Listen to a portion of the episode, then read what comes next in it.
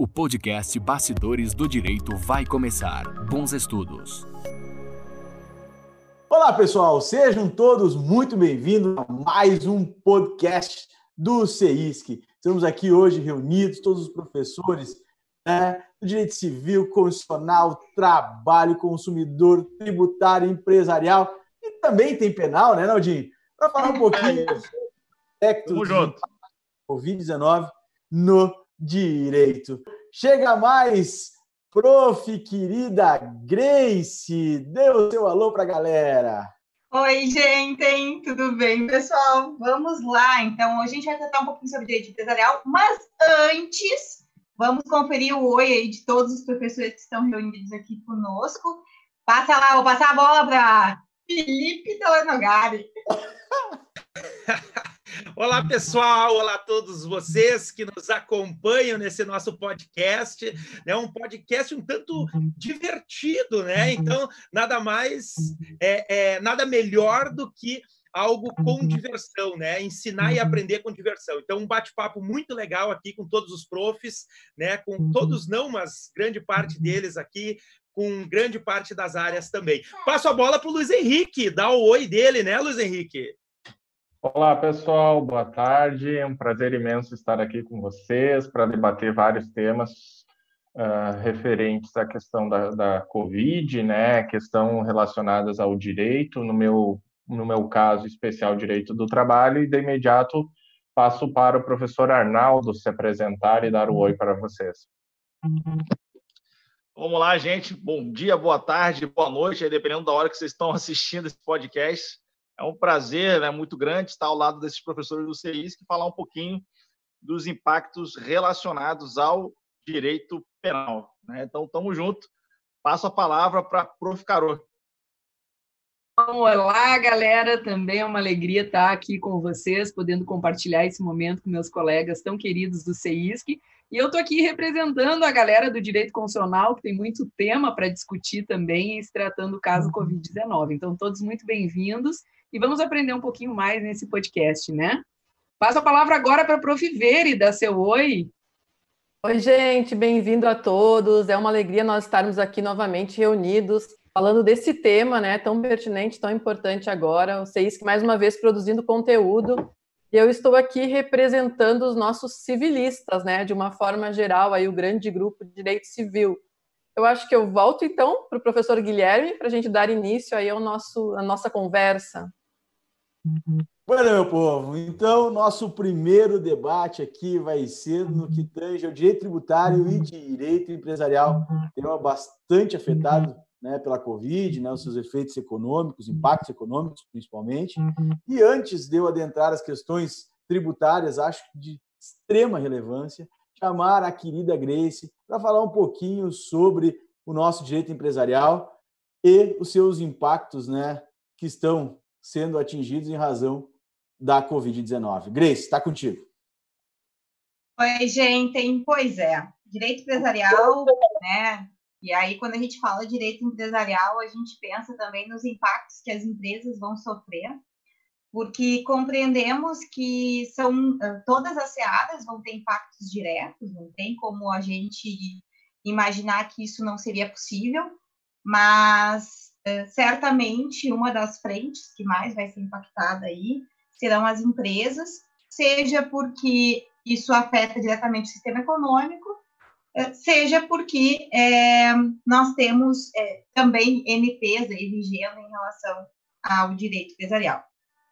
Bom, em relação às empresas e em relação ao direito empresarial, nós precisamos comentar um instituto que tem na Lei 11.101, pode vir a ser aí um meio uh, das empresas conseguirem se manter no mercado, no sistema econômico pós é, Covid-19, Covid-20, eu já nem sei mais qual é a edição do Covid que está aí no Brasil. Mas é, a gente, o que a gente tem em relação à recuperação judicial é uma possibilidade aí das empresas que vão enfrentar essa crise econômica fazerem aí uma negociação, né, trabalhem fazendo uma negociação com seus credores e estenderem esses prazos, permitir que esses valores, essas, essas dívidas sejam estendidas. Obviamente que isso vai ser um efeito cascata, Né? Então, o sistema econômico ele tem essa característica. Toda vez que a gente tem uma situação, ele vai indo em efeito cascata, e no momento que nós tivermos uma empresa numa situação de recuperação, ela pode ir levando outras na mesma escala. Da mesma forma que nós prevemos aí também um número elevado aí de procedimentos alimentares em decorrência também da situação. Bom, isso se deve ao fechamento obrigatório de algumas, alguns tipos de estabelecimento. Então, nós temos aí plena consciência, por exemplo, que alguns estabelecimentos não vão voltar antes de nós termos aí é, a situação do Covid completamente é, controlada, por exemplo, casas de festa, bares, enfim. E certamente essas empresas não imaginavam que ficariam fechadas aí oito, nove meses. Então, provavelmente nós vamos ter uma situação dessas e também é, empresas que, em razão do, da, da, da, própria rotina aí, de ficar em parcialidade, é, nós temos um problema hoje, gente, que eu comento sempre, né? Uh, por mais que nós não tenhamos o fechamento das empresas, nós temos, estamos com um problema lá na, no fim do processo, né? Qual é o fim do processo? É a demanda. Então, nós temos uma redução muito grande de compra e venda comercial, e isso vai afetar a demanda. Então, é a primeira vez, eu acho que em anos, que a gente vai ter um problema econômico causado pela demanda. Então, muitas, muitos estabelecimentos, enfim, embora eles possam estar abertos, eles não vão estar vendendo como eles vendiam antes, em razão do objeto deles, né? Então, isso também é uma outra característica da situação. Então, eles daqui a pouco vão conseguir se manter abertos, né, em razão do rodízio, enfim, mas eles não vão conseguir fazer a quantidade de venda que eles imaginariam para o período. E isso vai acabar acarretando aí uma diminuição na entrada de valores e certamente na dificuldade de honrar com seus compromissos que teriam, né, ou que já tiveram, já estavam aí na conta da empresa. Então, a recuperação judicial, esse instituto que é 11.101, seria a medida possível para esse tipo de empresa. Só que, depois o Guigui vai fazer esse comentário, isso tem repercussão tanto no direito tributário, e lá, no final, quando eu voltar com o professor Luiz, nós vamos comentar do reflexo disso nas questões trabalhistas. Porque a recuperação judicial ela permite uma renegociação com os credores, e nós temos aí a possibilidade disso vai ser levado aos credores, os credores vão deliberar se aceitam o plano de recuperação judicial ou não, e essa empresa vai passar a ter uma negociação mais estendida das suas dívidas, mas é, isso não é de modo geral, isso não, não é a revelia da empresa nessas duas searas, nem na esfera tributária, nem na esfera trabalhista. Então, e a gente sabe que aqui estão os dois maiores credores de uma empresa, né? Os créditos tributários e os créditos trabalhistas. Então, toda vez que nós temos uma atividade empresarial em jogo, a gente também tem aí questões relativas a direito do trabalho e questões relativas a direito tributário. Então, a recuperação judicial seria o mecanismo. Uh, nós precisaríamos estar aí dois anos regulares no mercado, né, ter regularidade, por dois anos, não ter pedido recuperação judicial especial ou recuperação judicial normal nos últimos cinco anos, não ter sido processado por crime falimentar e é, também é importante mencionar que para fazer esse pedido de recuperação judicial, nem os administradores, enfim, também podem ter tido qualquer tipo de processamento. Além disso, o regime tem que ser empresarial. Então, nós temos que ter atividade empresarial ou em sociedade empresarial ou em atividade empresarial individual. Então, somente a esse regime aí se aplica a Lei 11.101, muito embora ontem nós tenhamos tido, só para explicar, né, o podcast hoje está sendo gravado em maio, nós tivemos um pedido da Cândido Mendes, que é uma, Mendes, que é uma associação, e a gente está esperando aí para ver o que, que o STJ vai se manifestar, já que muito similar a isso foi o caso da Ubra aqui no Rio Grande do Sul, e aí nós estamos esperando para ver se o tribunal, se os tribunais superiores vão manter a recuperação judicial da Cândido Mendes. Ok, que vai lá e me conta, então, como é que a gente fica aí no direito tributário? Nós tivemos uma recuperação judicial em andamento? Bueno, gente, sabe que isso é um tema que é bastante, bastante me alegra, como disse. Você disse quem é que foi comentou no grupo? Ah, não, foi nesse grupo comentaram que existem assuntos que nos fazem sorrir, né? E este assunto da RJ e a participação ou não do crédito tributário me faz sorrir bastante, porque é o meu grande tema de estudo da minha vida, né? E, portanto, posso dar algumas pinceladas bastante uh, importantes, né, sobre esse embate. E para começar, ilustrando essa questão da RJ, me parece muito importante perguntar né, se o crédito tributário, afinal de contas, ele participa da recuperação judicial, sim ou não. E porque pelo texto legal, o crédito tributário ele não participa, ou seja, uh, apesar, como disse a Prof. Grace, uh, ele estar uh, muito vinculado à empresa que está com dificuldades e quer negociar os seus, seus débitos, enfim, o crédito tributário ele não participa né, da recuperação judicial legalmente. Porém, o STJ ele tem cada vez mais flexibilizado a participação do crédito tributário, não de uma forma legal e não com a possibilidade direta de negociação né, desses débitos tributários. Mas, de outro lado, através de decisões, o STJ ele tem flexibilizado muito. Né? E aí me recordo muito de um bate-papo que consegui ter com o professor Cássio Cavalli, que é uma das referências da recuperação judicial no Brasil. E aí eu perguntei para ele, professor Cássio, qual seria a saída, então, para que nós uh, pudéssemos ter a alteração legal e a consequente participação dos créditos tributários em RJ? E aí ele me olhou bem sério e disse assim, Guilherme, o crédito tributário participa. Eu disse, como assim? Legalmente ele não participa, professor. E ele disse, não, ele participa. A partir do compêndio de decisões que nós temos do STJ de forma reiterada, me parece que o crédito tributário está participando muito das RJs. E explico a vocês que estão nos ouvindo por que uh, o professor Cássio, com muita propriedade, e aí também comecei a, a repensar né, uh, sobre essa participação, muito embora não legal, mas formal dentro dos procedimentos de RJ e a participação do crédito tributário. Por que o crédito tributário ele participa uh, das RJs? Primeira questão é o seguinte: se nós analisarmos o CTN, está muito claro que nenhuma empresa poderá pedir, poderá solicitar a recuperação judicial sem a certidão negativa ou uma certidão positiva com efeito negativo. Ou seja, nenhuma empresa poderá requerer a RJ sem ter uma certidão que prove que ela nada deve ao fisco ou que ela tem, pelo menos, suspensão da exigibilidade dos créditos tributários. E aí é vem aquela grande máxima. O que uma empresa em dificuldade deixa de pagar quando está em dificuldade? Né? O que, essa empresa ela deixa de pagar? Tributo. Esta é a primeira né, conta que o nosso empresário deixa de satisfazer.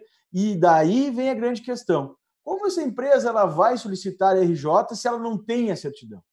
Portanto, o STJ já tem há muito tempo já flexibilizado a possibilidade de ingressar com RJ sem a certidão. Portanto, nós já temos o nosso primeiro sinal. Qual é o primeiro sinal? O crédito tributário ele começa a participar das operações judiciais. Mas não é só por isso. Digo mais a vocês. Digo que também, digo que também o crédito tributário participa, por quê? Porque o STJ tem decidido já e tem reiterado essas decisões no que tange a constrição de bens de empresas que estejam em dificuldade, onde se alega que se a empresa tiver qualquer constrição do seu ativo, ela não terá como se recuperar. E aí me recordo muito daquela uh, frase célebre do professor Thomas Jackson de Harvard, que ele diz o seguinte: quando eu requeiro a recuperação judicial, eu preciso tirar algo da empresa para pagar os seus credores, mas não posso tirar a totalidade. Porque se eu matar essa empresa desde logo, eu não teria a possibilidade de recuperação. Mas aí, Grace, vem uma outra questão que te confesso que foi talvez um dos grandes embates que tive lá no Unicinos com o pessoal quando debatia a recuperação judicial, que era a seguinte: uh, quem advoga na área costuma rotineiramente defender a RJ de todo e qualquer, né, de todo e qualquer uh, enfim, argumento contrário. No seguinte sentido: empresa está em dificuldade, ela deve pedir RJ. Aí vem aquela grande questão que o Satiro né, sempre disse, Guilherme, só um pouquinho. O professor Francisco Catiro sempre disse o seguinte, Guilherme, só um pouquinho. Existem questões cujas quais elas não podem ser guarnecidas pela norma, porque existem empresas que se tornam prejudiciais à coletividade e, portanto, elas não poderão estar sobreguardadas por uma lei de todo qualquer plano e momento em que venha a facilitar aquele famoso calote, né? Calote uh, antecipado aos credores. E, portanto, o que, que se entende disto?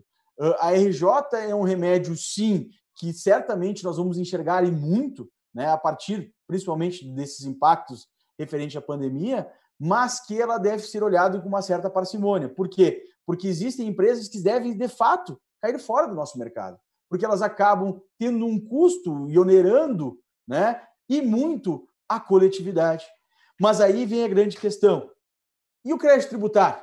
Afinal de contas, de fato, como já disse bem a Grace, é um dos créditos que as empresas mais devem. Afinal de contas, eles participam ou não participam? Legalmente não. Mas, como já disse a vocês, existem vários mecanismos que estão sendo utilizados e adotados pela jurisprudência para a participação desses créditos. Querem ver uma outra questão bastante importante que o STJ pende de julgamento, cujo qual, inclusive, reconheceu recurso repetitivo? É aquela grande discussão. Penhorar bens de uma empresa em recuperação judicial. Posso ou não posso?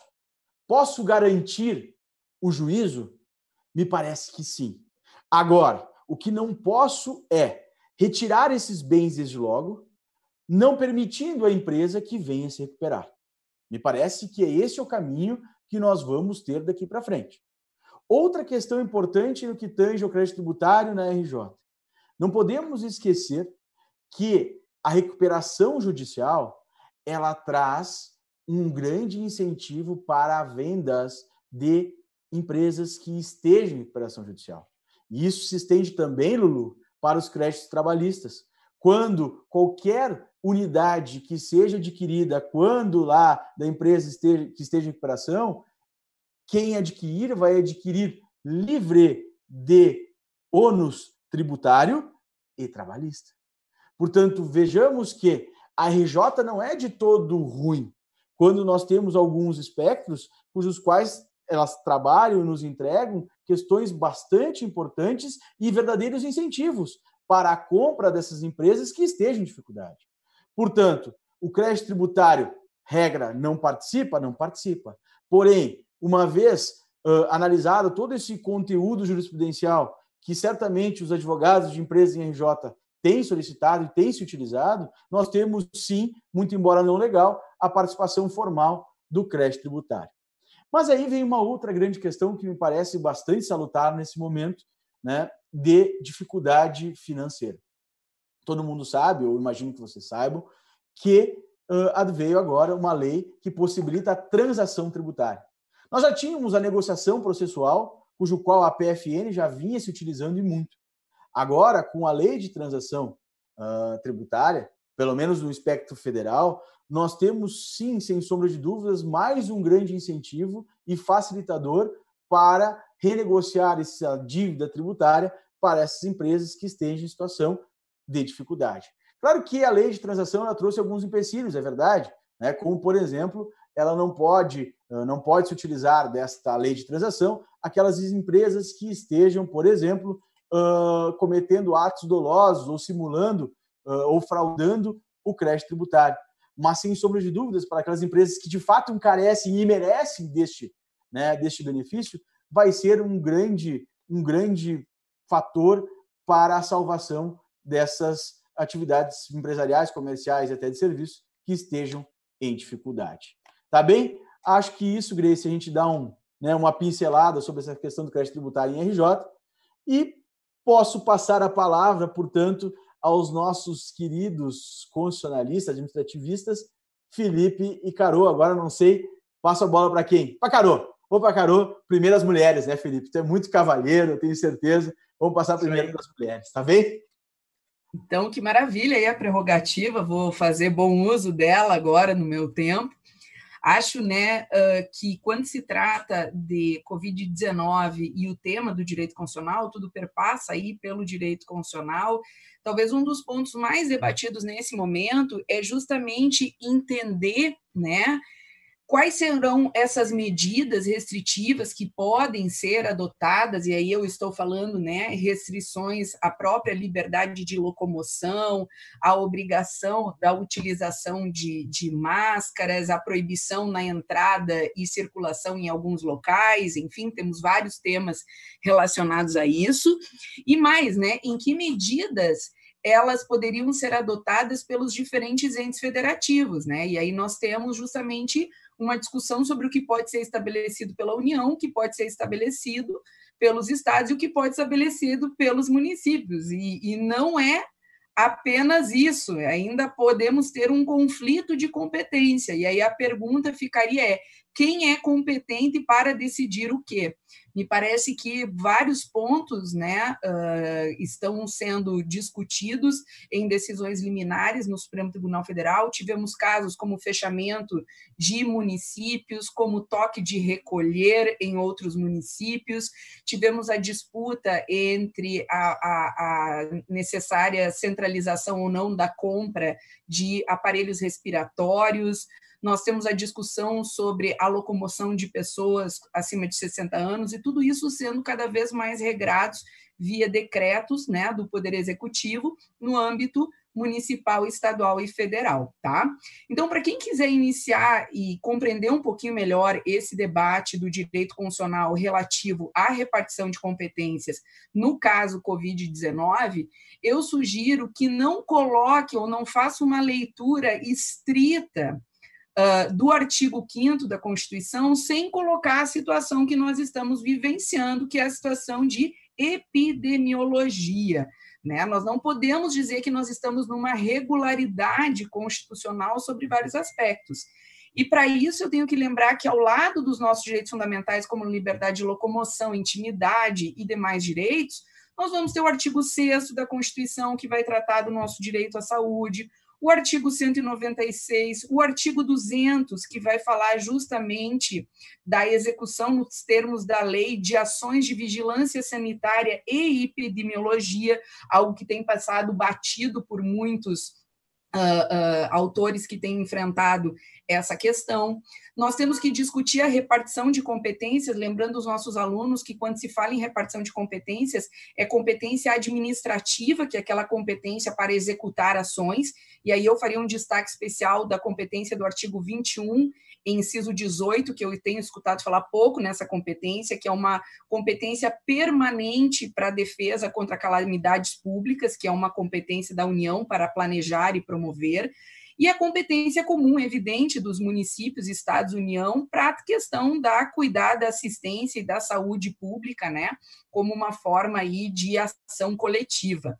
Mas outro artigo que tem sido muito debatido, sem dúvida, é a competência legislativa. E nesse caso, mais propriamente, a competência legislativa concorrente, que se trata justamente do artigo 24, inciso 12, sobre a proteção e a defesa né, do direito à saúde. Lembrando que, por mais que o artigo 24 ele acabe apenas referindo ao Estado e ao Distrito Federal, a boa interpretação sistemática constitucional leva a estender essa competência para os municípios em face da competência suplementar prevista no 32, que não está, evidentemente, desconexa da competência no que se refere esse interesse local. Bom, mas isso seria uma situação regular, falando da questão de saúde. Agora, o que, que nós temos que lembrar? Que nós temos no, no mecanismo supra-legal a, a decretação por conta da OMS desse estado de pandemia, através de uma lei, a 10.282, e no caso brasileiro, nós temos uma lei que, além da Lei 8080, que rege o Sistema Único de Saúde, e inclusive com ações para enfrentamento dessas, desse, desses casos eh, envolvendo epidemiologia, nós temos a Lei 13.979, que ficou conhecida como a Lei do Coronavírus, no sentido que é uma lei que vai tratar justamente de como nós podemos enfrentar essas uh, situações envolvendo a competência dos estados, municípios e da União. Então, eu, eu, destacaria três artigos referentes que quem quiser compreender um pouquinho o direito constitucional nesse momento não pode deixar de enfrentar, que é o artigo 3 que vai trazer quais são as medidas que podem ser adotadas, como isolamento, quarentena, determinação de realização compulsória de exames, algumas requisições de bem, autorizações excepcionais, também destacaria o fato do artigo uh, terceiro, parágrafo primeiro da lei diz que, que diz que essas uh, decisões elas devem ser tomadas com base em evidências científicas. Então, muito cuidado que nós não estamos tratando de discricionariedade do legislador desvinculada de uma discricionariedade técnica. Aqui a própria lei diz que essas decisões elas devem ser tomadas com base em evidências científicas. E nós sabemos que essa lei sofreu alteração através de duas medidas provisórias, a MP 926 e 927, e sobre elas houve uma importante discussão no Supremo Tribunal Federal, que resultou então nas decisões envolvendo a ação direta de inconstitucionalidade 6341 e a ação direta de inconstitucionalidade 6343. Basicamente, no âmbito dessa discussão envolvendo essas ADPFs, eu posso por assim afirmar que talvez os, os, dois grandes votos foram do Marco Aurélio e do Edson Fachin, mas basicamente a, a, parece que a, a, tese do Edson Fachin ela acabou sendo uma tese mais aceita no voto dos ministros, no sentido que nós deveríamos dar uma interpretação conforme a Constituição, então, a essas alterações propostas pelas medidas provisórias, no sentido de compreender que, apesar de nós termos, evidentemente, uma competência da União aí, nós não poderíamos excluir os demais entes federativos no exercício da competência, até como forma para resguardar suas autonomias. Portanto, considerou evidentemente constitucional os decretos que foram estabelecidos também pelos estados e pelos municípios, a partir de medidas que seriam adotadas até para dar conta do no, da complexidade do nosso sistema federalista brasileiro. Nós temos um, um, um sistema federalista que temos um território muito amplo, com situações muito diferenciadas, dependendo cada estado e município. E, portanto, reafirmou, aí, embora não fosse o objetivo central no primeiro momento dessa dessas ADI, mas realmente reafirmando aí que deve ser uma competência no nível de coordenação e nós não podemos eximir então os estados e os municípios de autuarem, porque temos que resguardar a autonomia também do nosso sistema federativo, tá? Então, a complexidade, o arranjo constitucional do caso de repartição de competências vai evidentemente ser objeto de muitos questionamentos ainda no Supremo Tribunal Federal sobre a necessidade dos lockdowns, sobre o toque de recolher, sobre as medidas que estão sendo adotadas e obrigatoriedades e proibições com o uso de máscaras, de confinamentos. Então, tudo isso ainda vai ser muito desenvolvido pela jurisprudência do Supremo Tribunal Federal, e hoje, em boa parte, o que nós temos são decisões liminares. Então, o direito constitucional está tentando se, se construir nesse momento de pandemia, também para poder contar como o Supremo Tribunal Federal tem analisado essas possibilidades de conflitos de competência. Uma matéria muito complexa, constitucional adorável, como sempre, né? E evidente que isso vai ter uma afetação na nossa vida prática, né, em relação ao que nós vamos fazer nos nossos estados, nos nossos municípios e também da federação. Mas vou retomar e encerrar com esse último ponto. Lembrando que toda tomada de decisão deve ser feita em evidências técnicas, evidências científicas, e quem domina a ciência né, são os cientistas, e é eles que vão dar as diretrizes para que os estados, municípios e a União possam, então, tomar medidas que uh, sejam eficientes no combate a essa situação tão uh, uh, excepcional, tão terrível que nós estamos vivendo, que é uma pandemia e afetando aí no nível mundial, tá? Então, passo a bola aí para o professor Felipe, porque nós temos muitos problemas relativos às contratações e serviços públicos também nesse momento de pandemia, certo, professor Felipe? Certo, prof. Caro. É, boa tarde, pessoal. Vocês que estão aí nos acompanhando mais uma vez, um boa tarde, né? Dando continuidade a essa questão trazida pela prof. Caro do constitucional. Né? Eu gosto de dizer que é um casamento muito lindo sempre entre o administrativo e o constitucional, eles não vivem separados, né? E nós tivemos, pessoal, a emenda constitucional número 106, aprovada agora na semana passada, né, de 7 de maio de 2020, que trouxe no seu artigo 2 é, um processo simplificado de, con de contratação, tanto de pessoal quanto de, de bens, obras e serviços. Né? E é importante que a gente dê uma olhada com um um propósito de competência nesse artigo 2 da emenda constitucional. Por que, que eu digo isso? Olha só, o artigo 2 diz que, com o propósito exclusivo de enfrentamento do contexto da calamidade de seus efeitos sociais e econômicos, no período de duração do estado emergencial, o Poder Executivo Federal, olha só, o Poder Executivo Federal, no âmbito de suas competências, poderá adotar processos simplificados de contratação de pessoal em caráter temporário e emergencial, aqueles contratos emergenciais que já são comuns na administração, e de obras, serviços e compras que assegurem, quando possível, olha só, quando for possível, competição e igualdade de condições a todos os concorrentes. Então, olhe que interessante. A emenda constitucional, ela trouxe a possibilidade do Poder Executivo Federal realizar este processo simplificado de contratação. Isto nada mais é do que a flexibilização do princípio da licitação previsto no artigo 37, inciso 21 da Constituição. É, muitas perguntas, muitos questionamentos que surgem se referem à possibilidade ou não dos estados e dos municípios adotarem em suas constituições estaduais e leis orgânicas o mesmo dispositivo por simetria. Né? Poderão os estados e os municípios flexibilizarem a regra de constituição ou, ou a regra de licitação ou o princípio da licitação, né? melhor dizendo, porque o princípio não é regra, né, se ele poderá ser é, alterado por simetria. Não há essa possibilidade. Olha que interessante, por que, que não há essa possibilidade? Porque em matéria de licitação, a competência é privativa da União, ainda que em matéria de emenda constitucional.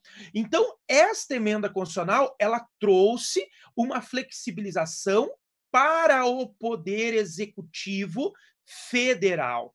Né? O constituinte derivado, ele não quis estender aos estados e aos municípios, por alguma razão, que não sou eu né, que, que vai explicar, por alguma razão, esta flexibilização da licitação. Então, este regime diferenciado, ele veio por emenda constitucional para a administração pública da União, no caso, a administração pública federal. Né? Então, veja que Neste caso aqui, não se fala em possibilidade de é, emenda constitucional estadual ou de emenda à lei orgânica para abrir esta possibilidade de contratação é, emergencial para os estados e municípios. Bom, nós vamos ter algumas situações diferenciadas de contratação que, na prática, darão esta possibilidade aos estados e municípios na lei da Covid-19 ou na lei do coronavírus, que a prof. Carol falou agora há pouco, que é a lei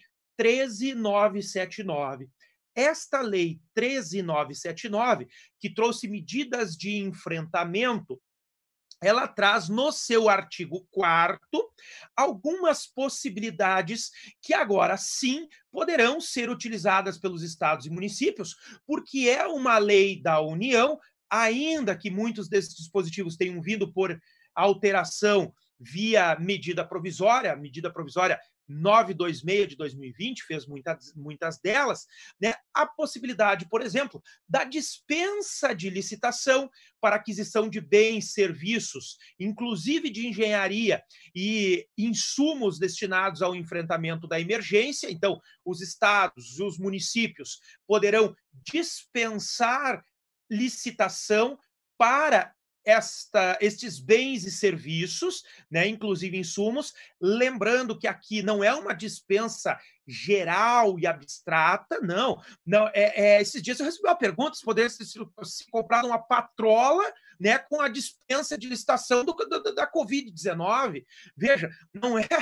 Você tem que ver né? Qual a relação entre a patrola? A patrola seria necessária? Não, professor, ela vai ser necessária sim, porque nós precisamos né, é, utilizar. Bom, tudo depende da motivação, né? Os motivos de fato que vão levar. Eu, em um primeiro momento, não consigo ver a possibilidade de comprar uma patrola por dispensa de licitação. Qual seria né, a correlação entre o objeto licitado e o motivo da dispensa? Então, são aqueles é, bens e serviços relacionados diretamente ao enfrentamento da pandemia. Há essa possibilidade. Olha que, que situação interessante também, uma relativização é, é, que veio a ocorrer com a lei da Covid, prevista no parágrafo terceiro de modo excepcional, será possível a contratação de fornecedora de bens, serviços e insumos de empresas que estejam com inidoneidade declarada ou com o direito de participar de licitação ou contratar com o poder público suspenso, quando se tratar comprovadamente de única fornecedora do bem ou serviço envolvido. Isso na situação de normalidade, não seria possível de modo algum. Nós não teríamos a flexibilização de contratação de uma empresa declarada inidônea para contratar. Pois aqui, né, esta lei do coronavírus flexibiliza esta esta possibilidade e mais ainda, gente, ela traz um conceito jurídico indeterminado, né, no momento em que ela diz quando for a única fornecedora do bem ou serviço a ser adquirido. Isso traz um problema prático muito grande, porque nós estamos com um problema de logística e distribuição no território nacional muito grande. Nós não estamos com o mesmo sistema de logística e distribuição no estado do Rio Grande do Sul, no estado do Amapá, no estado do Acre. Então, veja, em uma situação de normalidade, para eu conseguir demonstrar que aquela empresa seria a única fornecedora do bem ou insumo, eu deveria demonstrar que dentro do território, principalmente com a possibilidade de utilização do pregão eletrônico, eu não teria nenhum outro fornecedor. Isto é a interpretação né, que o TCU vem adotando no âmbito da União e vários dos TCEs nos estados. Não é mais aquela ideia, ah, no meu município eu não tenho uma empresa, eu só tenho um fornecedor. Para aí, no teu município. O município cerca de 30 quilômetros, distante 30 quilômetros, tem uma outra empresa. E com a utilização dos recursos de tecnologia da informação, e a possibilidade de você utilizar o pregão eletrônico, você não tem mais um único fornecedor. Agora, na situação diferenciada, a lei deixa uma margem muito grande para o município de Brasileia, por exemplo, lá na fronteira com a Bolívia, no estado do Acre, né, em que o álcool gel só vai chegar daqui quatro meses né, de, de, de, de, de transporte é, fluvial, né, ele venha a ter um único fornecedor e se este fornecedor de Brasileia for declarado inidôneo, o município declarar nessa situação de, excepcionalidade que é o único enfermo a fazer a contratação direta. Né? Diferente, por exemplo, aqui do município onde eu estou, em Cachoeira do Sul, né, em que eu não posso dizer que no município de Cachoeira do Sul só tenho um fornecedor que, que forneça álcool gel, quando eu posso me deslocar até Candelária é, ou Santa Cruz do Sul e adquirir lá ou contratar com uma empresa. Então, a situação hoje que nós vimos de aplicabilidade do direito administrativo, como é, é, todos os ramos aí do direito, é muito mais de análise de caso concreto. Isso diferencia a aplicação do direito na situação excepcional de emergência. Aquele direito que ele é feito como regra, produzido para ser uma norma abstrata, uma norma de efeitos gerais, né? Nos casos concretos, elas terão sim aplicação diferenciada a cada caso. O que nós vimos agora nessa situação do direito administrativo é a aplicação do direito a cada caso concreto e não uma mesma interpretação ou uma aplicação de uma norma geral em um sentido amplo. Isso é uma excepcionalidade também, porque quando nós temos uma norma, é, uma lei federal com aplicabilidade a todo o território, com competência privativa da União, mes o mesmo dispositivo que se aplicaria aqui na cidade onde eu estou é o mesmo que se aplicaria em Macapá, mas a situação fática de Macapá e a situação fática de Cachoeira do Sul não são as mesmas. Então, nós teremos sim uma incidência maior e uma preponderância maior da situação fática do que da situação jurídica. Então, isso, isso, isso tá, é, está sendo um dos principais pontos de discussão hoje no direito administrativo. Não estamos mais conseguindo trabalhar com aquela é, aplicação, com aquela aplicação de uma norma geral em um sentido amplo, sem levar em consideração as peculiaridades de cada região de cada cidade, de cada estado. Tá? Então, é, apenas para trazer para vocês é, sem me alongar e invadir o espaço dos demais colegas, algumas questões referentes às contratações, nós tivemos, temos nessas né, duas situações diferenciadas aí, que é a, a promulgação da emenda constitucional número 106, agora na, na, na, semana passada, não sei quando você vai estar ouvindo né, o podcast, então é importante que se diga a data, a emenda de 7 de maio de 2020, e esta possibilidade de dispensa de licitação, a necessidade de se analisar a adequação do bem adquirido à, à necessidade pública e a possibilidade de contratação com empresas inidôneas ou impedidas de licitar e contratar com a administração pública. E isso né, tem uma amplitude maior, porque ela pode estar impedida de contratar com a União, Estados, Distrito Federal e municípios e suas administrações indiretas. E aqui nós vimos, então, essa flexibilização ao princípio da licitação. Infelizmente, o direito administrativo ele trabalha né, é, de um modo a prever situações. Vai haver um mau uso dessas situações, dessas flexibilizações legislativas? Óbvio que vai. Nós já estamos acompanhando, né, pelos noticiários, é, inúmeras questões de superfaturamento, questões de compras diretas sem licitação, onde deveria haver licitação, isso vai incidir a necessidade principalmente do controle social, né? O controle social, aquele feito é, primordialmente por você que nos escuta, né, pelo professor Felipe que vos fala, por todo mundo. Nós temos que estar atento e atentos a essas situações.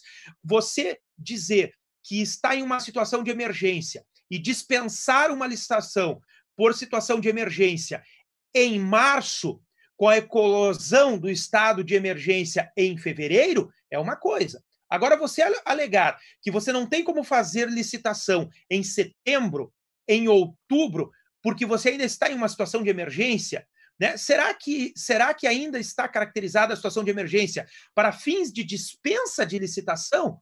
Será que eu não tive tempo para me planejar de fevereiro, março até setembro, outubro, para fazer o processo licitatório, elaborar o processo licitatório e adquirir o produto, garantindo igualdade de condições a todos os participantes, garantindo a proposta mais vantajosa? São questionamentos que nós, como professores, fazemos neste momento e que eu deixo para a reflexão de todos vocês. Né? Chamo agora o nosso muso de Direito do Trabalho, é isso, né? O professor Luiz Henrique, não?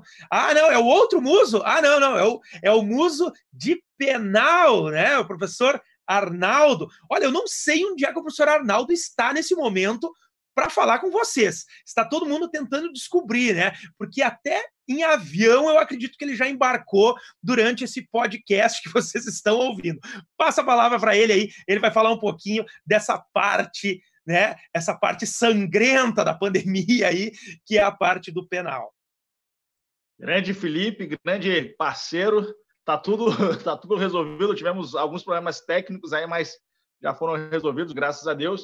Para mim é uma satisfação muito grande estar é, participando desse podcast junto com esses grandes professores, né, constitucional, administrativo, tributário, todas as áreas.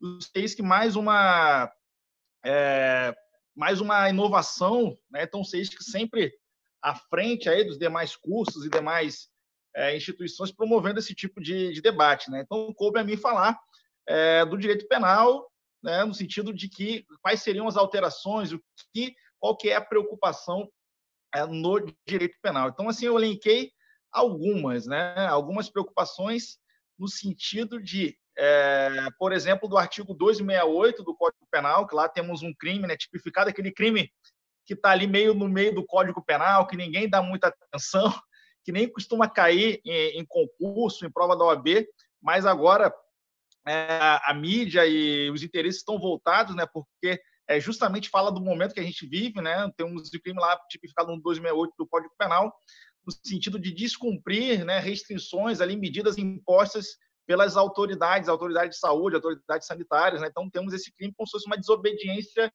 é, específica. Né? E Temos uma outra preocupação também com o aumento do, da decretação dos lockdowns né, no, em alguns municípios, com a, restri a restrição da liberdade de locomoção. Agora, em tese, essa restrição vai ser mais severa. Né? Então, a preocupação é: e aí, me preocupo? Posso incorrer nesse crime? Não posso? Como é que vai ficar? Claro que a gente é, joga num, num, num cenário de, de, incerteza, porque temos que ver qual vai ser o entendimento do Judiciário, do Supremo, mas, a meu ver, o, esse tipo de crime exige um, um, um, dolo específico, no sentido de descumprir a, a, a, medida imposta lá pela autoridade.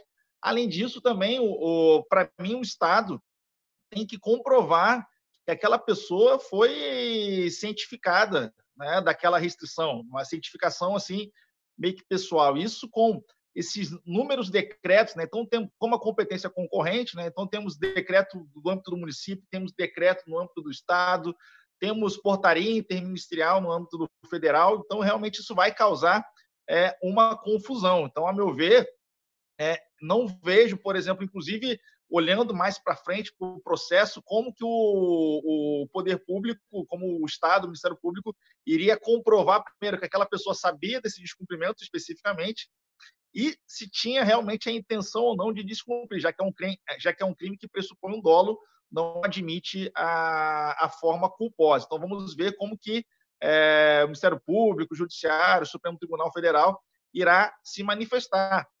E até do ponto de vista da legalidade é, dessa, dessa, dessas restrições no âmbito da liberdade de locomoção. Né? Isso a Prof. Carol pode falar melhor, né? Enfim, não estamos no estado de sítio, nem estado de defesa, mas, claro, há um sistema que não é o sistema da normalidade constitucional, com certeza, mas também é uma, é uma, é uma preocupação, porque, com certeza, é, havendo a incidência desses crimes, havendo responsabilização por esses crimes de denúncia, é um ponto que, que a defesa vai bater sobre é, a que ponto né, pode o poder público determinar ou não, com um decreto, é, a restrição, por exemplo, à liberdade de locomoção. Então, isso vai ser é, debatido. Um outro ponto também que, que, que me preocupa, né, inclusive é, gravei, tive a oportunidade de gravar um podcast com a, com a, com a Prof. Maite sobre isso, né, é, o impacto na violência doméstica, né, porque nós sabemos há uma preocupação de outros países, né, inclusive é, da ONU nesse sentido, do ponto de vista que realmente essa quarentena, esse convívio né, muitas vezes forçado, vai sujeitar a mulher vítima de violência doméstica a ter o contato ali com, com o agressor no dia a dia.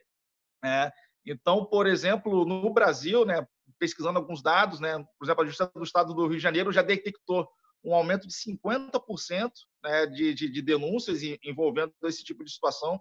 Há um aumento mais ou menos de 8% de denúncias no, no, Ministério lá dos Direitos Humanos sobre isso. Então, é uma preocupação, né? a ONU está preocupada, alguns países como França e Espanha adotando medidas também é, voltadas à proteção da mulher, que nesse contexto é, fica numa situação vulnerável perante o agressor, tendo em vista que vai ter que ser obrigada a conviver né, pelos próximos dias, a gente ainda está num momento de incerteza com, com o agressor. Então, realmente, agora, é uma preocupação do direito penal, mas mais especificamente voltado também nesse ponto para a vítima, né, para a proteção é, da vítima.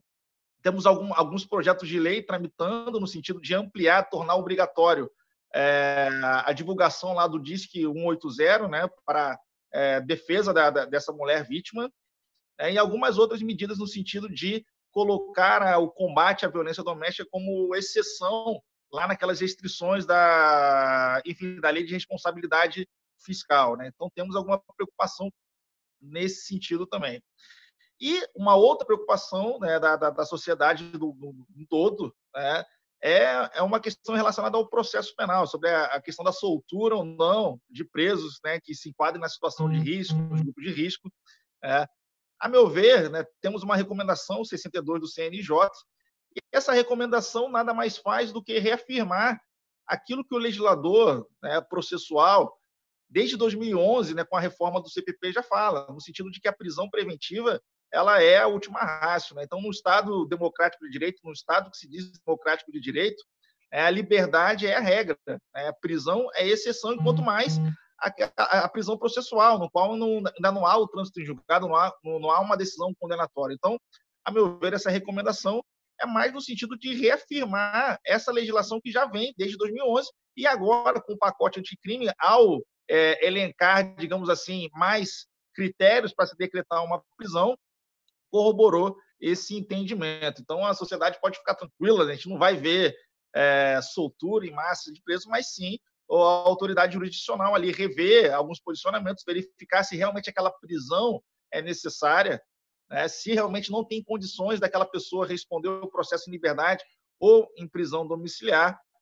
Não temos esse tipo de, de, de, de preocupação no, no, no, direito penal. Né? Então, temos discussão ali sobre alguns crimes, né? como eu falei, por exemplo, a proposta do 268 do Código Penal, que eu particularmente acho difícil você comprovar isso judicialmente e para frente. Então, vamos ver aí eventual posicionamento do Judiciário, do Ministério Público. É, é, em relação a, a, a, aquele cara, por exemplo, que foi já é, notificado de que está com a Covid, né, que tem que ficar em quarentena e descumpre isso, né, expondo a outras pessoas ao risco de contágio. Né? A meu ver, pode ser responsabilizado no, no artigo 131 do Código Penal, temos um crime né, no perigo lá de, de, de moléstia é, grave, justamente nesse sentido, mas aí também, é, já olhando para um viés de defesa, né, pensando já no processo, seria difícil comprovar essa intenção inequívoca de transmitir para outras pessoas. Então, temos algumas discussões é, importantes no direito penal e em sintonia com o que vocês falaram no direito constitucional, né? constitucional administrativo, porque, querendo ou não, é uma discussão que vai passar pela legalidade né, dessas medidas de restrição, principalmente é, restrição à liberdade de locomoção, que, em tese, é, há uma tendência aí de ter um aumento né, em alguns estados e municípios. Então, é, vamos ver aí o que vai, vai acontecer nos próximos dias, nas próximas semanas e nos próximos meses, ficando de olho né, no que diz e no que dizem né, os tribunais, principalmente o Supremo Tribunal Federal, que é a nossa mais alta corte. Né? Então, agora, né, vamos, vamos, passar a palavra aí para o professor Luiz Henrique para falar das implicações do Covid no âmbito do direito do trabalho. Valeu, Filipão, tamo junto. Forte abraço. Oh, só deixa eu fazer uma interferência aí, Ronaldinho. Ah. Agora é a nossa lei, Naldinho. É a Veri. É a Veri. Aveire, desculpa, desculpa. Então, é Aveire, é Aveire. Agora vem questão dos impactos. Corta, então, corta. Olá, pessoal. Então chegou a minha vez, né? Os meninos estão bem clube do bolinha, assim, né? Eles só querem passar para os bonitões, é o bonitão tal, o bonitão X. Achei que eu ia ficar de fora aqui, né? O nosso direito civil iria ficar de fora hoje.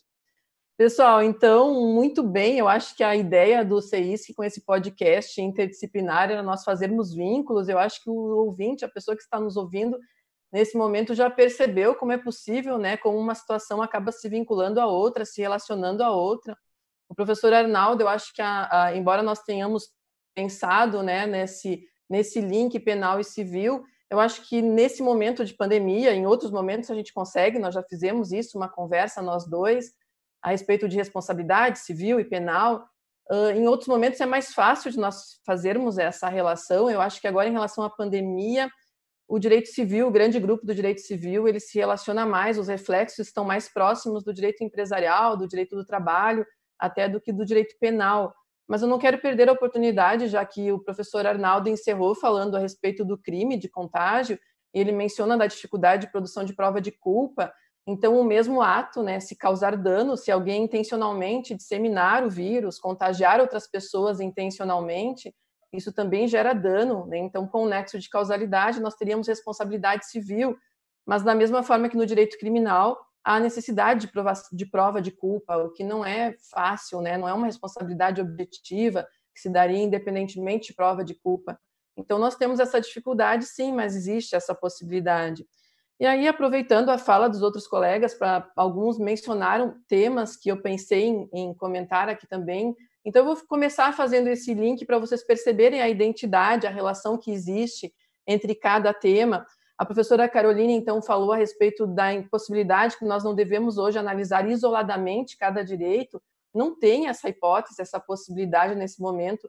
A gente, às vezes, vê na TV, em redes sociais, as pessoas levantando a bandeira de um determinado direito, né? O meu direito de ir e vir, né? o meu direito de livre expressão, e se esquecem que é um momento mais do que nunca que nós temos que observar aí a comunicação, a relação dos direitos entre si.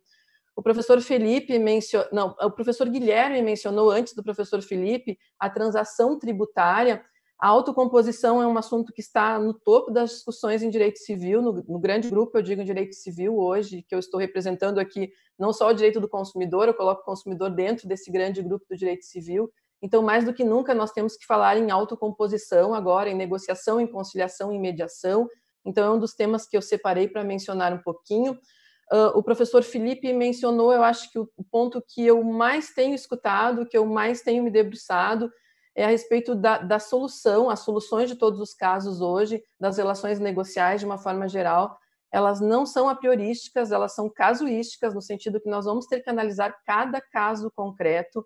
Então, a gente vê algumas campanhas, algumas medidas, alguma, algumas iniciativas no sentido de padronizar alguns comportamentos, né, de padronizar descontos nos contratos, por exemplo, e nós e, e todos os doutrinadores de uma forma geral, então é, há um consenso sobre isso de que essa padronização, essa aplicação linear, ela não vai atender aos anseios, anseios da sociedade nesse momento, porque nós temos muitas peculiaridades, muitas diferenças dentro dessas relações.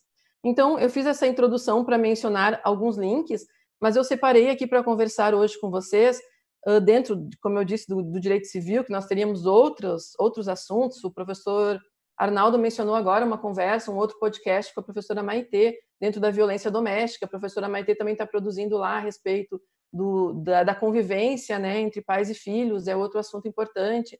Mas eu separei, eu acho, uma introdução, uma base dentro do, do direito negocial, do direito civil, das relações negociais, né, os negócios jurídicos. Eu não sei o nosso ouvinte, quem, nos tá, quem está nos ouvindo agora, como está aí a respeito da compreensão né, dos desdobramentos da Covid. A gente pode estar falando para uma pessoa que já opera, que já trabalha com direito, mas também talvez nós estejamos falando também para pessoas, para estudantes, né, quem está querendo compreender um pouco a respeito desse assunto. Então, eu separei da seguinte forma uma introdução que envolve alguns aspectos principais, importantes, que estão sendo discutidos, abordados pelos doutrinadores de uma forma geral. Eu acho que eu não poderia deixar de mencionar aqui um dos assuntos mais importantes, que é o conceito de caso fortuito e força maior, que está lá no direito das obrigações, no Código Civil. Então, que, que vários, várias discussões também esse nosso conceito gera. E, no final, eu quero falar um pouquinho mais sobre o direito do consumidor, que eu arrisco, eu sei que os colegas não vão talvez concordar, né? Porque a gente sempre acha que o nosso tema, a nossa área do direito é a mais importante, é normal isso, é essa paixão que nós temos, mas eu acho que depois do direito do trabalho, as relações de consumo são as mais conturbadas, as mais difíceis nesse momento, ou que geram maiores polêmicas. Então, vou falar um pouquinho de direito do consumidor. Falando em direito civil, então, para começar, isso que eu chamei de uma introdução aos efeitos da pandemia nas relações privadas, a primeira coisa é nós identificarmos o tipo de relação. As pessoas estão fazendo uma grande confusão aí, nós temos que tomar cuidado. Nas relações negociais, nós temos as relações paritárias, aquelas que a gente diz entre iguais, que vão ser disciplinadas aí pelo direito empresarial ou pelo direito civil, em sentido amplo.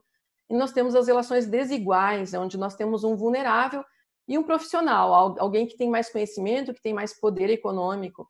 E dentro do, desse direito entre desiguais, que nós temos o direito do consumidor, há uma principiologia que a gente não pode esquecer, né? Nem, muito menos em momento de pandemia. E muitas pessoas estão esquecendo que o direito do consumidor ele vem para proteger o mais vulnerável.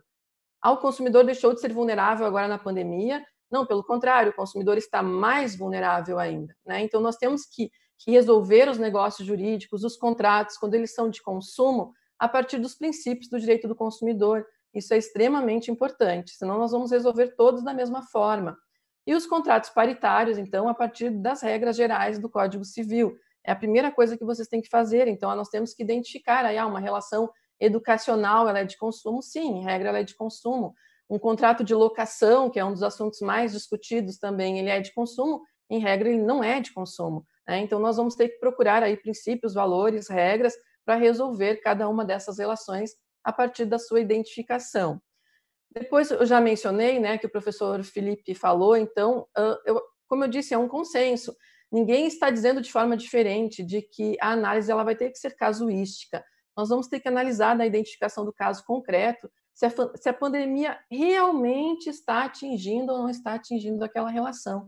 Uma coisa é nós falarmos né, de uma pessoa que já estava em mora, que já não estava cumprindo as suas obrigações lá em janeiro, né, ou dezembro do ano passado, janeiro, fevereiro, e as pessoas que realmente deixaram de cumprir suas obrigações a partir do decreto, né, a partir do, do reconhecimento aí da calamidade, do estado de calamidade, do estado pandêmico, de uma forma geral. Então, um doutrinador escreveu um texto que ele usou até esse ditado, ele disse assim, devagar com andor que a santa é de barro, porque parece que de uma hora para outra as pessoas disseram não preciso mais cumprir meus contratos, não preciso mais pagar as minhas contas, porque eu vou colocar tudo na conta aí do caso fortuito e da força maior, tudo na conta da pandemia, e não é dessa forma. Então nós vamos ter que ver exatamente se a pandemia está atingindo aquela relação negocial ou se ela não está atingindo a relação negocial.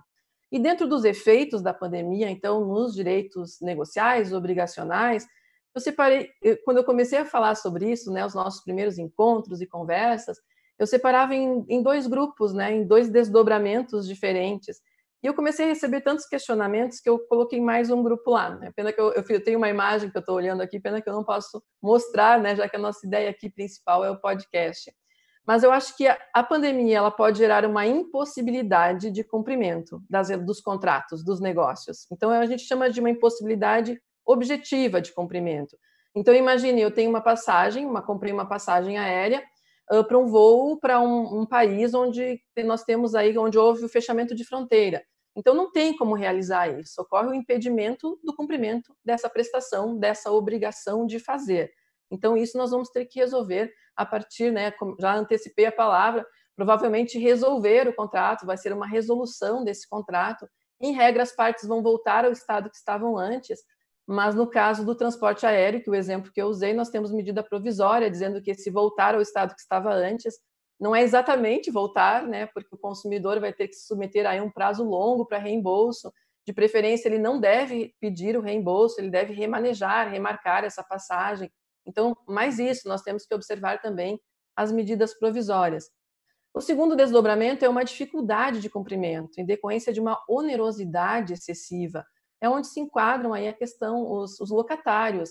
Então, muitos locatários eles estão não, não, não estão conseguindo utilizar na locação comercial, principalmente, não estão conseguindo utilizar o seu imóvel. Então, eles fizeram um negócio, um contrato um determinado momento jurídico, momento econômico, onde aquele contrato ele era equilibrado, porque eles pensavam na lucratividade, nas vendas, né, de, em todo tudo toda o todo o contexto de que eles receberiam, né, aquele valor, e depois isso não se concretiza, não se cumpre porque as lojas estão fechadas.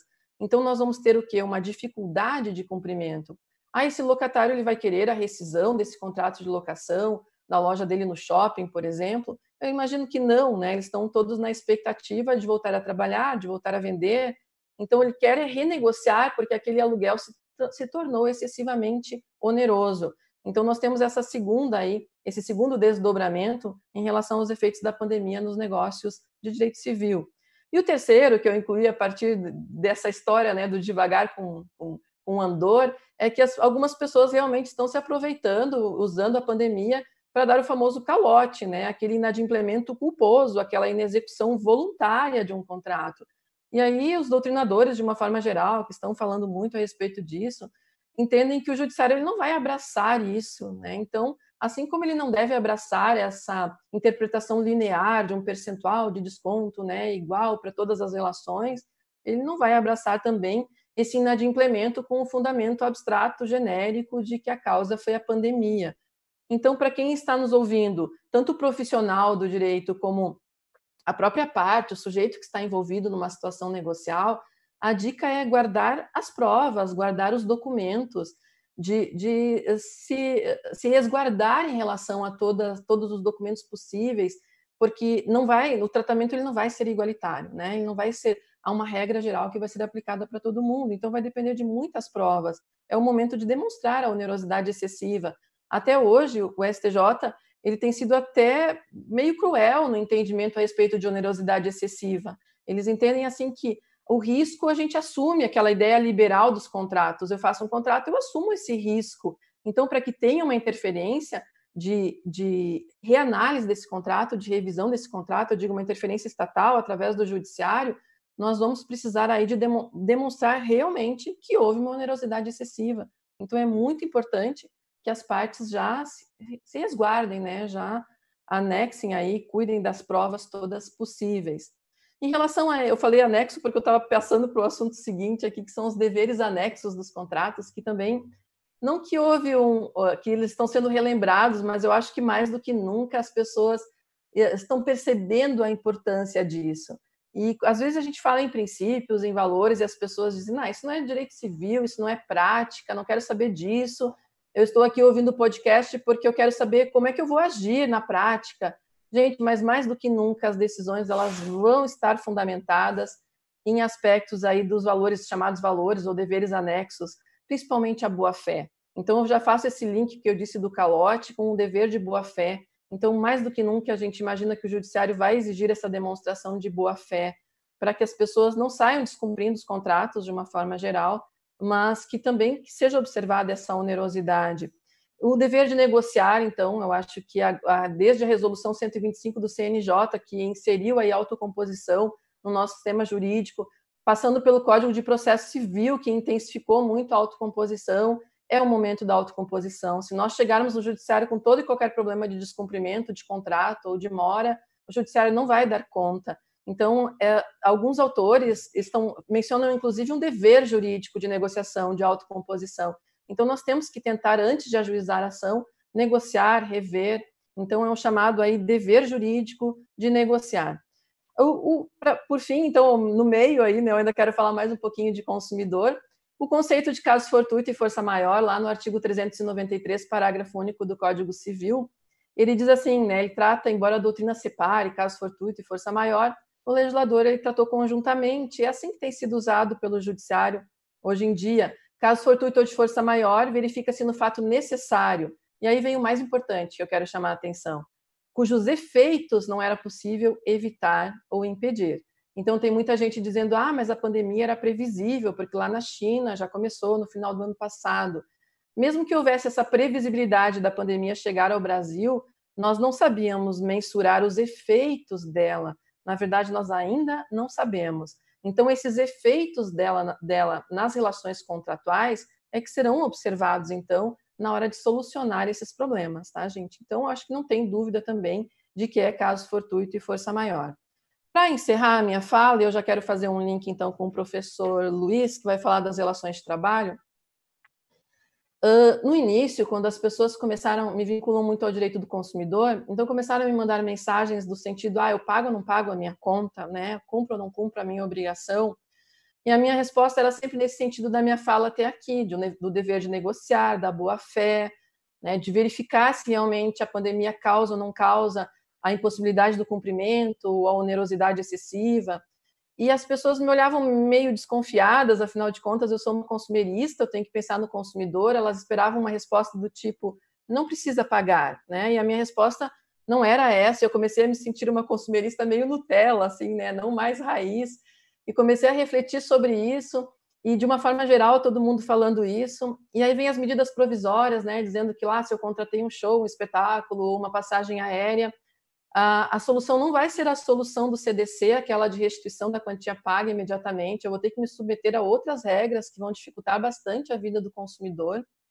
E aí eu, eu, eu, coloquei o consumidor no centro dessa relação e vejo assim as pessoas dizendo que ele tem que continuar cumprindo as suas obrigações.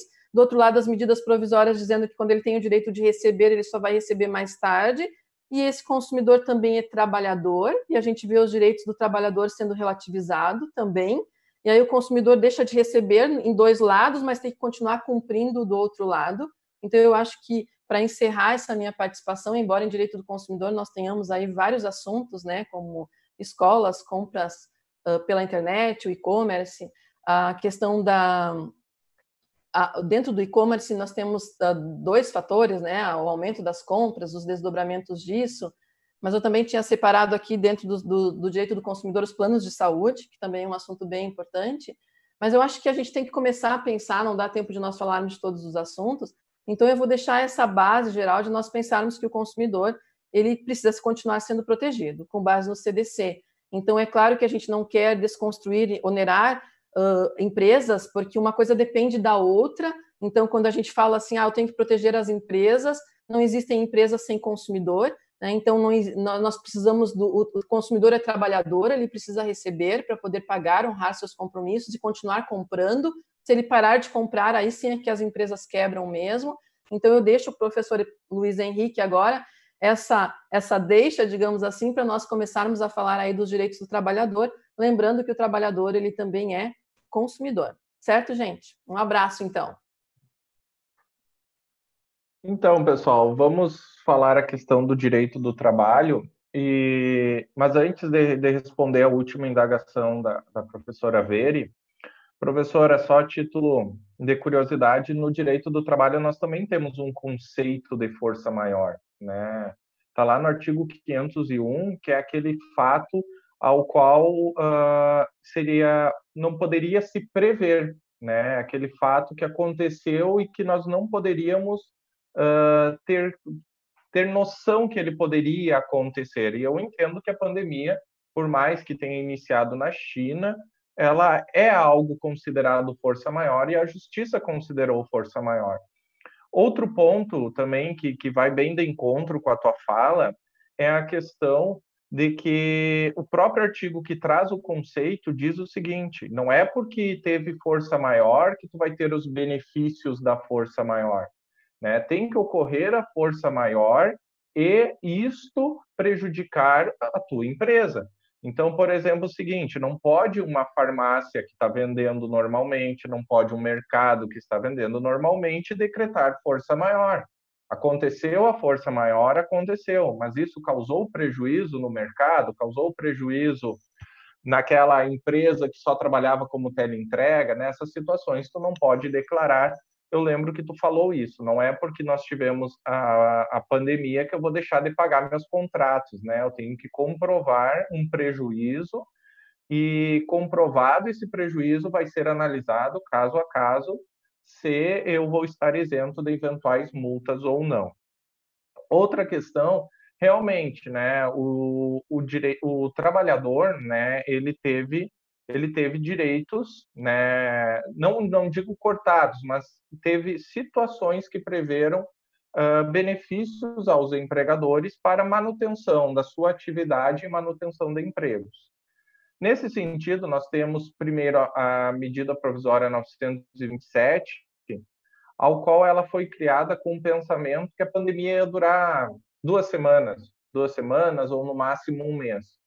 Nessa situação, houve a autorização para o adiantamento das férias, para adiantamento de feriados, para a questão do banco de horas negativo, né? E isso eram medidas uh, a curto prazo. Porém, o governo federal percebeu que essa pandemia não ia durar tão pouco tempo.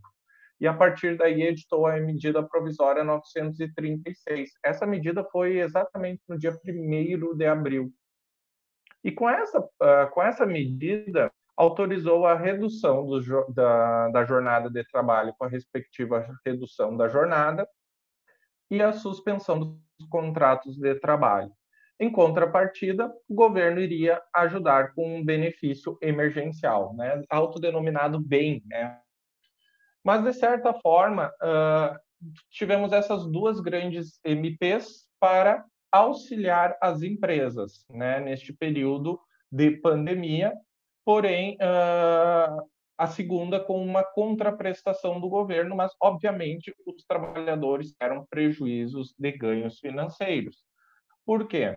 Porque ao reduzir 25% da sua jornada, tu deixa de receber 25% do seu salário e vai receber o equivalente a 25% do que tu teria direito do seguro-desemprego.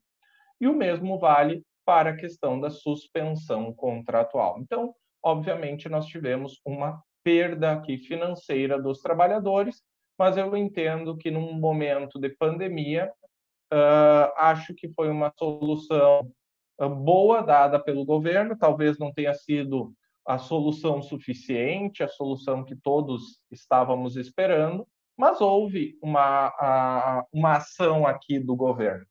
O que, que acontece, e a professora, a professora Grace falou lá no início do nosso podcast, eh, juntamente com o professor Guilherme, que mesmo com essas possibilidades, mesmo com este auxílio uh, do governo, tanto com as MPs 927, tanto quanto a MP 936, muitas empresas não conseguiram superar essa crise, este momento de pandemia, uh, e muitas empresas não vão conseguir. E aí entra a questão do pedido de recuperação judicial. E compete aqui a mim falar que quando uma empresa pede a recuperação judicial e tem processos em curso na Justiça do Trabalho, esses processos eles vão continuar andando normalmente na Justiça do Trabalho. Até que momento? Esses processos vão continuar andando normalmente na Justiça do Trabalho até o momento em que se liquida o valor. Né? Numa, num processo trabalhista, nós temos primeiro um processo de conhecimento, ao qual o Luiz Henrique vai ganhar duas horas extras da empresa a qual ele trabalha. Porém, depois nós temos um momento que nós vamos transformar essas duas horas extras em valores. Isso se chama o processo de liquidação da sentença, para depois iniciar a execução. Ocorre que, ao iniciar a execução, ao invés de requerer o pagamento pela empresa que está em recuperação judicial, o juízo trabalhista ele deve habilitar, emitir uma certidão de habilitação do crédito e encaminhar para o juízo da falência. E daí ele se torna um juízo universal, né? E daí ele vai fazer a execução juntamente com os outros credores desta empresa que está em recuperação judicial, tá bom? Então, temos que cuidar essa situação aqui, pessoal, que tem muita gente que acha que com a decretação da recuperação judicial de uma empresa, o processo trabalhista tem que ser encerrado ali no, na Justiça do Trabalho. Não, ele vai seguir até nós conseguirmos fazer a liquidação da sentença.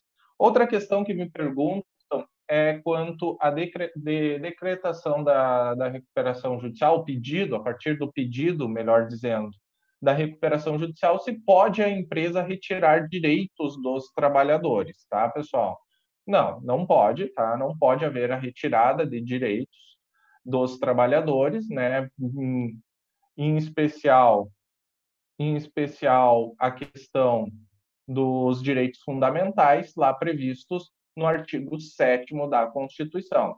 Lembrando que nesta situação, havendo a necessidade, não tem qualquer problema que a empresa chame o sindicato para realizar ou um acordo coletivo ou uma convenção coletiva.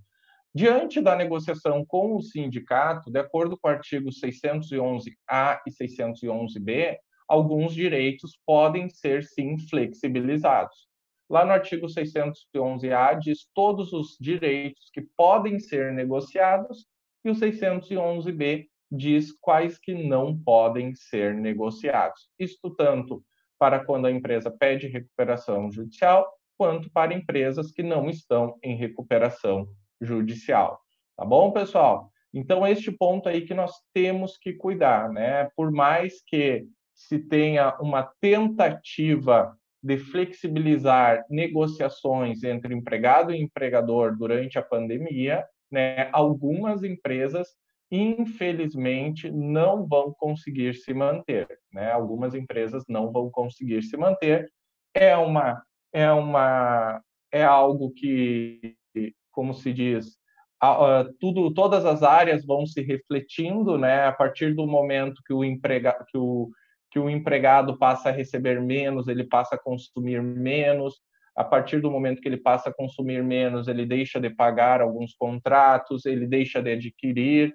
E, infelizmente, nós vamos ter que passar por um momento de grande dificuldade, mas espero que a gente consiga, né, uh, consiga passar esta situação. Professora Grace, uh, teria alguma colocação para falar sobre este assunto?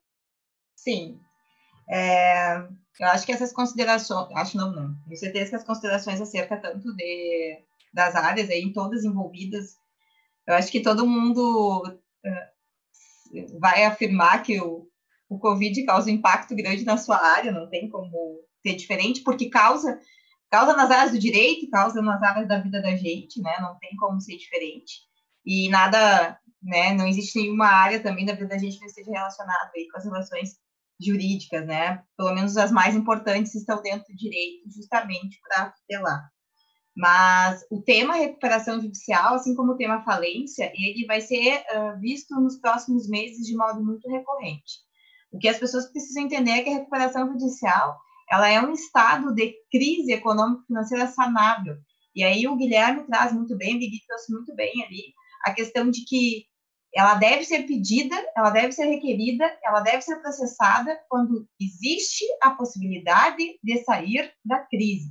Isso é como um doente. Você vai dar um remédio para um doente que ele possa ser curado, por isso recuperação judicial. Você vai dar o remédio para a empresa porque ela pode ser curada. Se ela não pode ser curada, é melhor decretar a falência e ver essa empresa retirada do mercado para que ela não cause mais efeitos nocivos para os demais, para as demais pessoas envolvidas.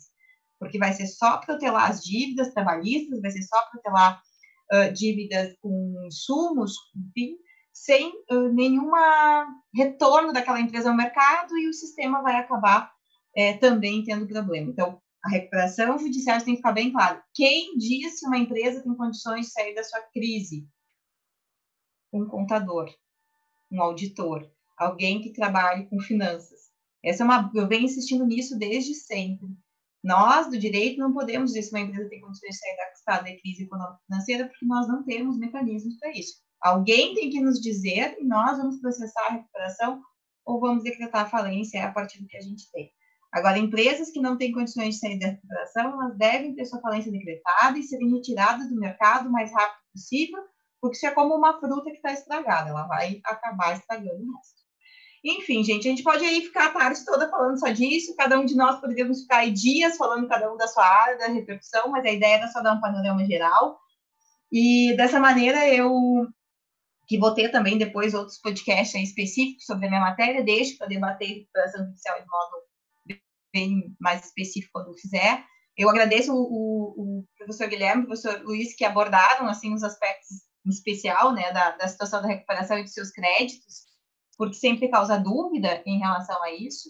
E me despeço deixando um beijo enorme para todo mundo, beijo de, beijos de luz aí, que vocês se cuidem, que vocês se protejam. E passo a bola agora para os colegas também poderem se despedir e deixarem seus recadinhos. É, eu vou, vou chamar o professor Felipe, que está abaixo aqui, tá? Da, da minha imagem, eu vou você, Felipe, se despedir de vocês. Gente, beijos de luz para todo mundo. Continuem se cuidando, cuidando das suas famílias, que esse também é um ponto importantíssimo. Se cada um se cuidar, a gente vai conseguir sair o mais cedo possível dessa, dessa situação. Beijo, beijo. Beijo, Grace. Um abração, um beijão a todos vocês que nos acompanharam nesse podcast, né? Uma, uma jornada de muito conhecimento, de muito muita troca interdisciplinar entre as mais distintas disciplinas, deixo o desejo de que ajude muito vocês aí nas reflexões e nos estudos do dia a dia de vocês. É, eu passo agora para a Prof. Carô dar o tchau dela aí para vocês, mandar o abração né, do fundo de, do coração para todos vocês aí.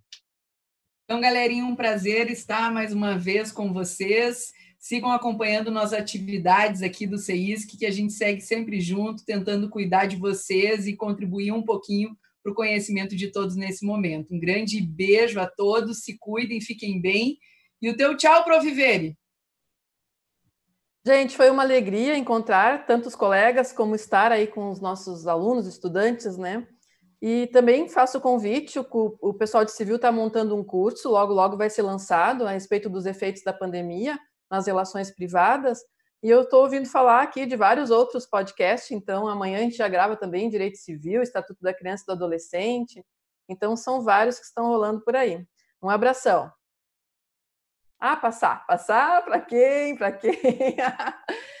Vou lá para o Guigui, então. Pois é, gente boa. Então, mais uma vez, uma satisfação estar ao lado de vocês. Espero que vocês curtam esse nosso podcast e tenho certeza que outros tantos virão muita qualidade e, acima de tudo, com muita competência dos nossos queridos colegas professores para todos vocês, tá bem? Lulu, dá o teu tchau para a galera aí. Então tá, pessoal, foi um prazer imenso. Peço desculpas se não, se a minha fala não foi do mesmo nível que os demais colegas, né? Um time de peso, a gente fica meio receoso, fica tremendo na base aí, porque o pessoal é fera demais, né? Então, forte abraço a todos. Mando agora, passo a bola para o professor Arnaldo. Olá, gente. Pô, brigadão aí pela oportunidade. Agradecer o pioneirismo do CEISC, mais uma vez, sempre na frente. E sempre agradável, né? Ouvir de outras matérias, ouvir as preocupações, né? Jurídicas, os efeitos jurídicos em cada área respectiva. Então, da minha parte, só agradecer a oportunidade e agradecer principalmente o CEISC, e né, os ouvintes aí por terem assistido a, até agora. Valeu, passo a palavra agora para quem? Para. Deixa eu ver aqui, deixa eu ver. Hã? Acabou. Sintoniza, Arnaldo. Beijo, beijo, povo. Beijão. Tchau, gente. Tchau, tchau, tchau, tchau. Compartilhe esse podcast com seus colegas e até o próximo.